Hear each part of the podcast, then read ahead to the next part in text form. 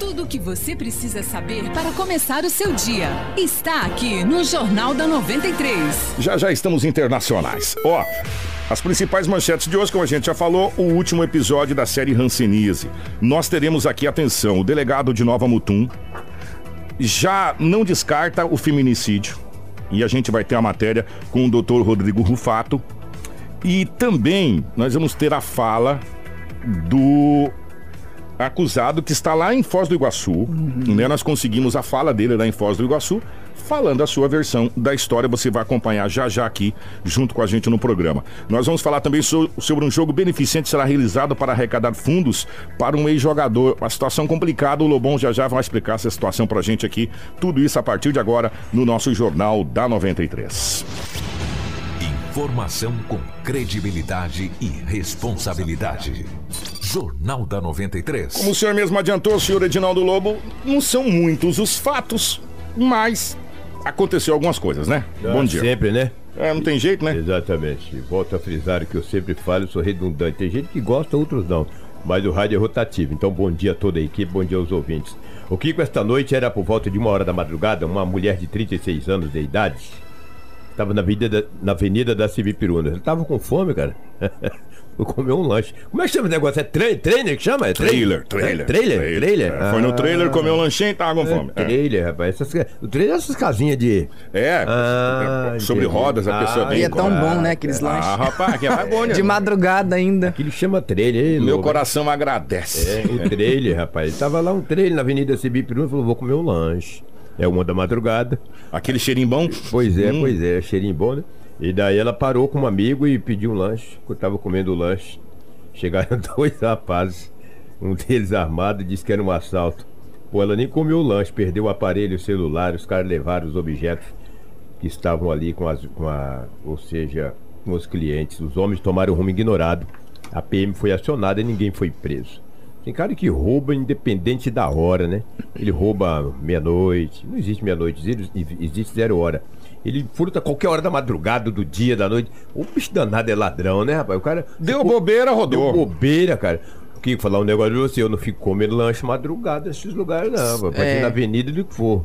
Eu não vou, não, de jeito nenhum. E eu caio fora, cara. Ficar comendo lanche aí, meia-noite, uma hora. Eu rodo, o cara me leva, cara. Mas você sabe, você sabe, Lobo, ah. é, é, olha só como é que a gente tá, né? O certo seria a qualquer hora do dia, da noite, da madrugada, da semana, qualquer eu ter segurança para mim poder estar tá em qualquer lugar com a minha família. Mas não tem. Ou, né? só que infelizmente a gente está é. nesse índice de violência tão grande que nós não temos. Agora, e é uma pena. É uma pena. E é uma pena. Porque aqui a gente nós tínhamos aqui vários estabelecimentos 24 horas. E agora não tem mais. E agora não tem mais justamente por causa de até é. farmácias, meu irmão, é, entendeu? No, no, o pessoal, todo mundo. Por quê? Porque a criminalidade, infelizmente, gente, ela é o doutor, acho que o doutor Marcelo falava, ela é galopante e crescente. E crescente, é. Né? Ela é galopante e crescente. E infelizmente, os caras não têm medo, não, mano. Eles claro chegam tem, assim, claro não tá nem aí. E também não interessa quem tá lá, de mamana caducando, né? Infelizmente, viu, Lu? Infelizmente, Infelizmente é assim, é. lamentavelmente é assim. E cabe cada um de nós, como cidadão, como cidadãs, um cidadão, uma cidadã, ficar atento e, sei lá, puxa vida, você, o cara, a, a, o, o microempresário também que vende, puxa vida, ele quer vender depois das 23 horas.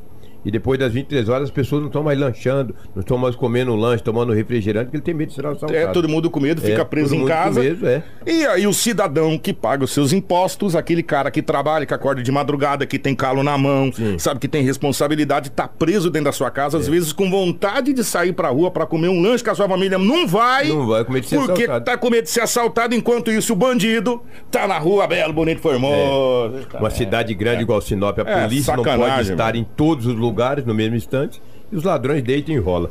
Você lembra, vocês lembram, os ouvintes e nossa equipe aqui, que durante a semana eu trouxe uma informação que numa agência bancária ali na Avenida dos Engás.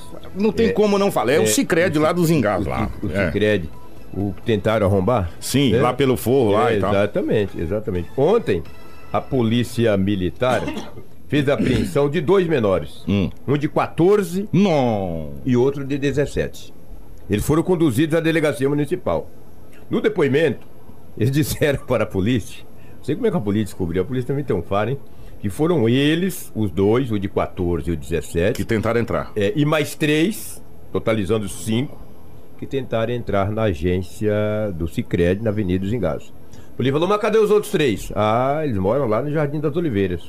A polícia foi até a casa de um deles. Chegando lá, na casa de um deles, na casa deles, né? Chegando lá, tinha um maior de idade. Esse se enroscou todo. E a polícia encontrou as ferramentas que possivelmente Foi usado. foram usadas para arrombar o forro e tentar adentrar a, a agência do Cicred ali na Avenida dos Engados. Esses caras são trouxas, velho. Eles estão achando que com pé de cabra tu tira dinheiro do caixa eletrônico. Mentira, cara. Aquilo é aço, entendeu? Ele foi lá, a polícia pegou e apreendeu os menores e fez a prisão do maior de idade. Então, parabéns da polícia. Foi o Grupo CAR. Entendeu? Foi o Grupo CAR que fez esse trabalho. O que esse entendeu? grupo CAR resolve de problema também, hein? Sim, Uma é a polícia, hein? né? É. Apenas estão com as motos, mas é rapaz. o policial militar normal. Eles são ágeis. São ágeis, São exatamente. ágeis. Esse fato ocorreu ali, eles fizeram a apreensão dos menores no Paraíso.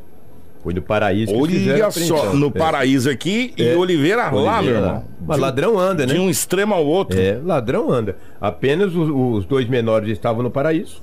Após serem, serem conduzidos à delegacia municipal, conversando com os policiais, eles falaram. Ali, cadê os outros? Ah, tá lá no Oliveira. Eles foram lá, chegou lá, estavam os tojos, os tontos lá na casa deles. Lá. Foram conduzidos à delegacia municipal. Moral da história: os menores ainda não foram liberados, obviamente, mas serão liberados daqui a pouquinho. Foi a informação que eu obtive. Porque também não pode fazer muita coisa. É, Não tem centro Já de fugiram internação. flagrante. São menores de idade. Não tem um local Não consumaram o- Não consumaram o, o furto. E aí, fazer o quê? Só que o maior de idade tá enrolado, Tá sabe por enrolado, quê? Porque é. ele vai responder por. por é, é, quando se, se, se- Associação se, associação a ao, ao tra, associação à criminalidade, Criminalidade. eu não sei o que de menores É. e tal. Isso ele tá enrolado. Tá enrolado. Mas também não fica muito tempo lá, não. Eu vou dar um ranguinho pra ele lá, eu, você, o Anderson, o Marcelo. Um cafezinho da manhã. Você que está me ouvindo. Nós vamos pagar lá pra ele comer e beber lá na penitenciária Ferrugem. O Lobo, 712. É. Aconteceu um fato na cidade de Nova Mutum, a cidade vizinha, É. e esse fato chamou a atenção. E a nossa equipe de jornalismo conseguiu algumas informações bem importantes a respeito dessa situação. Ontem, nós noticiamos aqui no Jornal da 93 sobre o caso do desaparecimento do casal de Nova Mutum. De acordo com o delegado da Polícia Civil, lá de Nova Mutum, o doutor Rodrigo Rufato, Alexandro matou a ex-mulher. Em afirmação do delegado. Eles es- estavam desaparecidos desde o último sábado passado. Alexandro foi preso em Foz do Iguaçu e agora a polícia procura pelo corpo de Rosângela. Vamos ouvir o que o delegado fala sobre eh, o desdobramento desse caso que aconteceu na cidade de Nova Mutum. Já providenciei a remessa da carta precatória com as perguntas é, que devem ser feitas a ele. É, ele vai ser oportunida- oportunizado ele é, prestar as informações necessárias por meio do interrogatório que deve ser realizado ainda pela manhã na delegacia de Foz do Iguaçu. É, quando então a gente vai ter é, mais informações que, que vão confirmar ou não a ocorrência desse feminicídio aí, é, bem como a- auxiliar na busca pelo corpo, né? É, em que pese ele ainda não, ter, não tenha confessado em interrogatório de uma maneira clara, é, nós já conseguimos produzir é, diversos elementos de informação no curso do inquérito é, que permite, de certa forma, uma confissão, é, levam a uma confissão. Então, assim, é, nós já temos informações é, que permite afirmar que, que houve sim um feminicídio. A gente só precisa, para afirmar com 100% de certeza, a gente precisaria encontrar o corpo, né? E o que eu espero fazer o mais rápido possível. As buscas é, não cessam. Ontem nós tivemos o, o dia inteiro aí juntamente com os policiais da regional, da seção da mulher e da delegacia municipal, é, em busca de, desses vestígios, é, o dia inteiro mesmo, desde a manhã até o fi- final do expediente, e- em função dessas buscas aí que não, que vão continuar hoje. E, mas já é possível afirmar com que há no inquérito policial que ele cometeu ah, esse crime, né? Tudo o que você precisa saber para começar o seu dia está aqui no Jornal da 93. 7 horas 15 minutos. Esse foi o doutor é, Rodrigo Rufato, E na base do inquérito, é, às vezes algumas pessoas precisam entender. A polícia vai juntando, é como se fosse uma espécie de um quebra-cabeça. Exato. Pra quem já montou quebra-cabeça, sabe como é que funciona. Tem pessoas que começam pela peça central, tem pessoas que começam pelas peças lateral. E a polícia tem todo um molde operante, né, Lobo, pra pra montar esses inquéritos. E, e conforme as informações que eles vão captando, eles vão colocando no quebra-cabeça, o doutor disse, ó, ele não, não confessou. Mas pelas peças que nós temos no inquérito, a gente já pode afirmar, é, só não vamos dar 100% porque precisa Ter o ou- corpo, ou né? da confissão ou do corpo. Até hoje mesmo, na, na história da Elisa Samúdio lá, a polícia não deu 100% porque não foi encontrado nada do corpo, né? Se juntar esse cara aí com o Bruno e aquele macarrão, eles dão uma dupla, um, trio, fantástico, é. hein? E, Tá louco. e aí agora o doutor tá, já mandou uma carta precatória com as perguntas que, que eles querem que, que sejam feitas pro Alexandro, né? Lá em Foz do Iguaçu, para que termine de juntar toda a parte do quebra-cabeça. Por falar em Alexandro, nós temos uma fala dele, né, Anderson? Sim, é, lá em Foz do Iguaçu, né, a- o pessoal da Rede Massa de Comunicação entrevistou ele, a gente conseguiu um trecho desse áudio e no depoimento é, ele disse que não sabe aonde a mulher está e afirmou ainda que ela sofre com depressão. E uma coisa, ele estava tentando sair do país e confessou que estava indo para Argentina. Ela desapareceu na sexta. No sábado já o pessoal, a polícia já estava atrás de mim, o pessoal me ameaçando de morte. Então o pessoal lá mediu para mim sair, deixar baixar a poeira até ela aparecer. E eu tava vindo para Argentina. Aí sim, ela tinha uma medida protetiva contra mim.